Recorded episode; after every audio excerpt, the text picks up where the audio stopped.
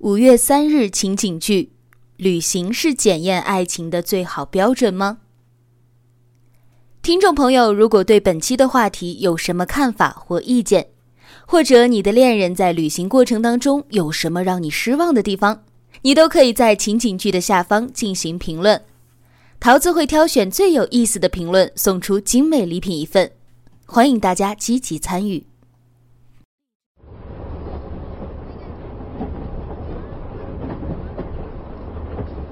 亲爱的，这是咱俩第一次单独出来旅游，昨晚我都兴奋的睡不着觉。以前都是跟着一堆朋友，都没有咱俩二人世界的时间。是啊，我也觉得两个人好，可以自己安排时间和行程。安排行程的话，首先得看咱们住的酒店离景点的位置吧。你订的什么酒店啊？啊，我光顾着研究景点了，怎么把订酒店的事给忘了？对不起，对不起，对不起，我现在就看。啊，酒店你没有提前订啊？那现在可能会没有房间吧？对不起，对不起，我实在是忘记了。不过应该不会，我打听过了，这个季节来这里玩的人不多。你放心，我一定给咱们找个住的地方。那也不能是太贵的酒店啊，不然咱们就没钱玩了。这回出来带的也不多。哦，对了。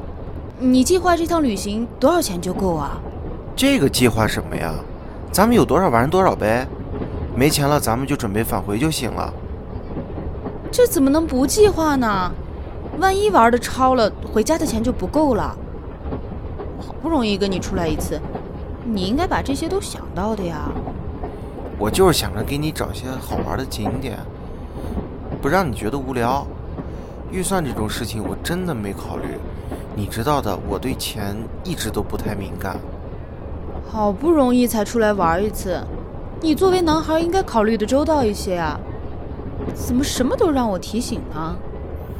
好了好了，你别生气。我这不也是第一次吗？什么都没经验，咱们现在计划也来得及。算了，你还是自己计划吧。桃子。人家都说旅行是检验爱情的最好标准，从一个男人对你的细心程度可以看出他是不是真的爱你。可是我男朋友怎么这么粗心大意呀？本来好好的旅行，因为他打了个折扣。